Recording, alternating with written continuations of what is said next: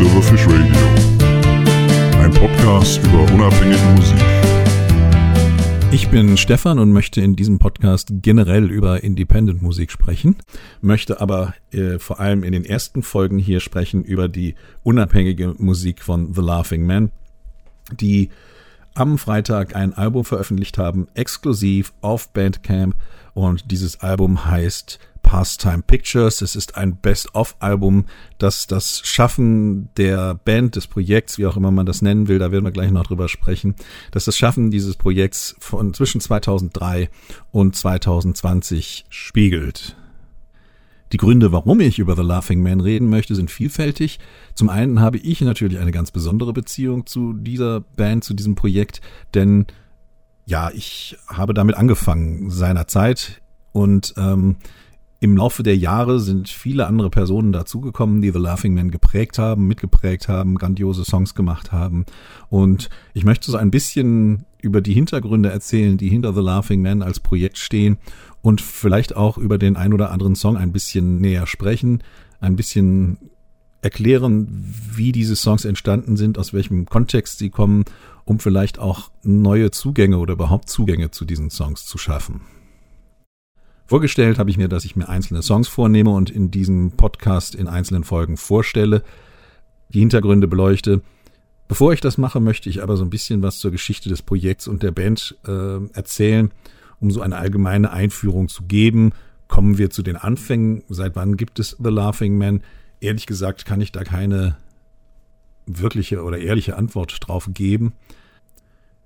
Ich weiß, dass ich angefangen habe, eigene Songs zu machen, Mitte der 90er oder in den späten 90ern, nachdem sich The Readymates getrennt hatten. The Readymates war die Band, in der ich meine späten 80er, frühen 90er verbracht habe, zusammen mit Easy Simple, Holger.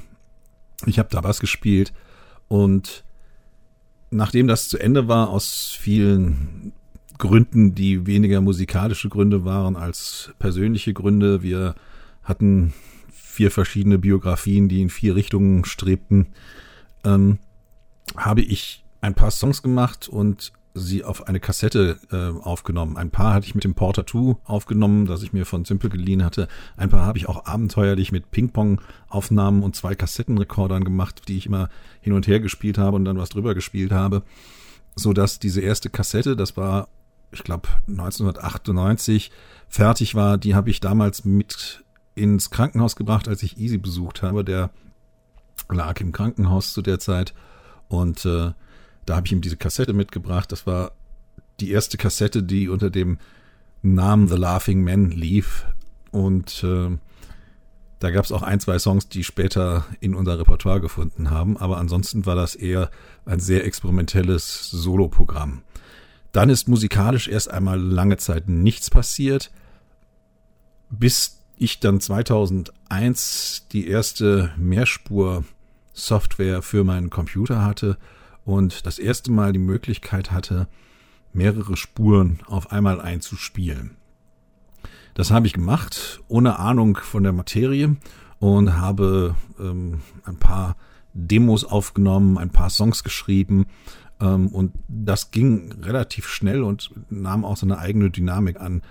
Ich habe Nächte durchgespielt und hatte ja, innerhalb von, von einem Jahr hatte ich wirklich 15 Songs zusammen und habe dann planmäßig angefangen, sie sauber aufzunehmen, also so sauber aufzunehmen, dass sie sich gut anhörten, dass man sie auch als Nicht-Bandmitglied äh, sich gut anhören konnte und äh, vielleicht sogar mögen konnte und habe äh, dann das erste Album aufgenommen, das dann das erste Laughing Man Album wurde 2003 Beauty Cream Beauty.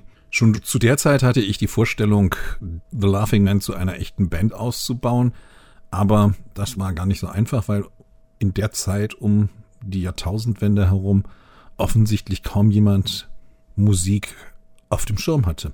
Außer mir, für mich war das relativ lebenswichtig geworden, so eine Art Ausgleichsbeschäftigung zum Alltag.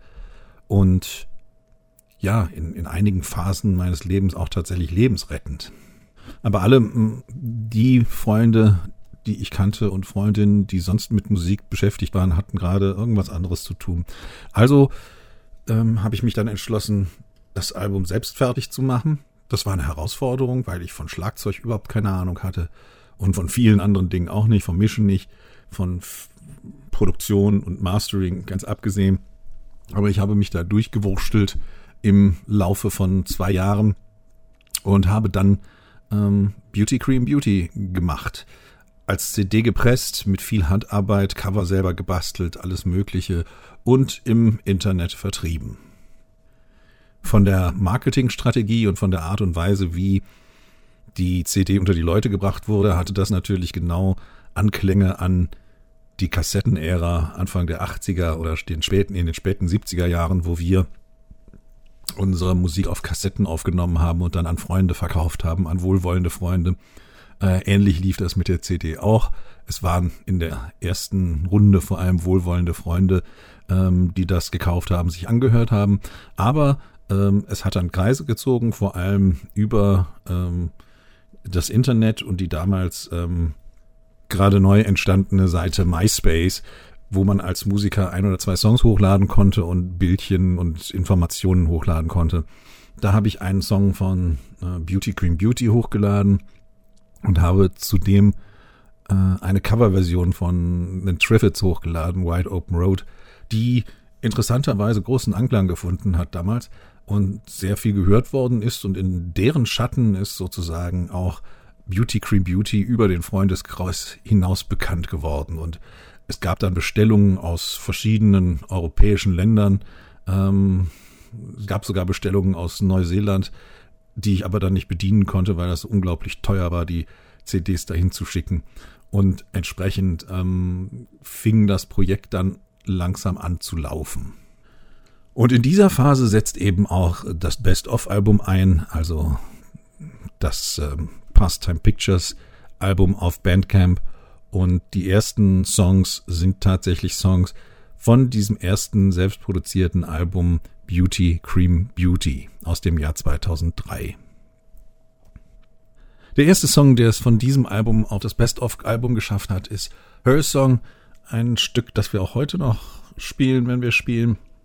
Einer meiner absoluten Lieblingssong, ein Liebeslied und ein Liebeslied, das ich im Grunde genommen plötzlich ähm, plötzlich in den Fingern hatte. Also ich habe es gespielt und auch der Text war fast fertig und das alles ist innerhalb von ja, einer Stunde passiert, also relativ schnell. Und dann hat's allerdings noch ein bisschen gedauert, bis ich es aufnehmen konnte, weil ich nicht genau wusste, wie ich es machen soll und habe es erstmal ganz kompliziert gemacht mit mit zwei oder drei Gitarrenspuren und habe dann irgendwann gemerkt, nein, das muss ein ganz einfaches Liebeslied sein. So eins, das man mit Akustikgitarre auf der Wiese spielen kann, irgendwie abends beim Lagerfeuer oder wo auch immer. Und dann habe ich es ganz einfach eingespielt, Bass, äh, Schlagzeug, Klavier, Akustikgitarre und ähm, Melodika als Soloinstrument. Die Melodika spielt bei The Laughing Man eine zentrale Rolle, wie man noch hören wird. Und ähm, ja, hier ein kleiner Ausschnitt aus äh, Her Song.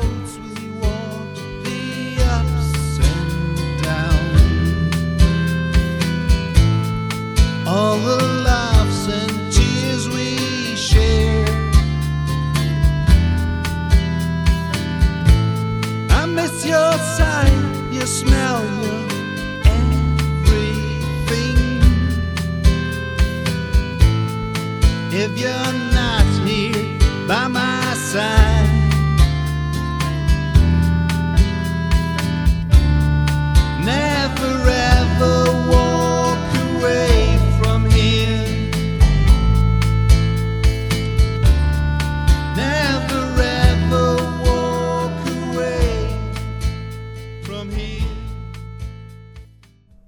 Her Song, der erste Song auf Pastime Pictures, dem neuen Album von The Laughing Man.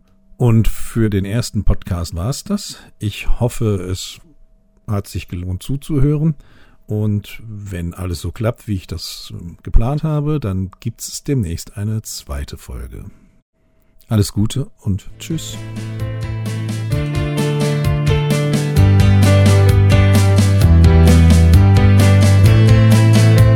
Mit Silverfish Radio. Ein Podcast über unabhängige Musik.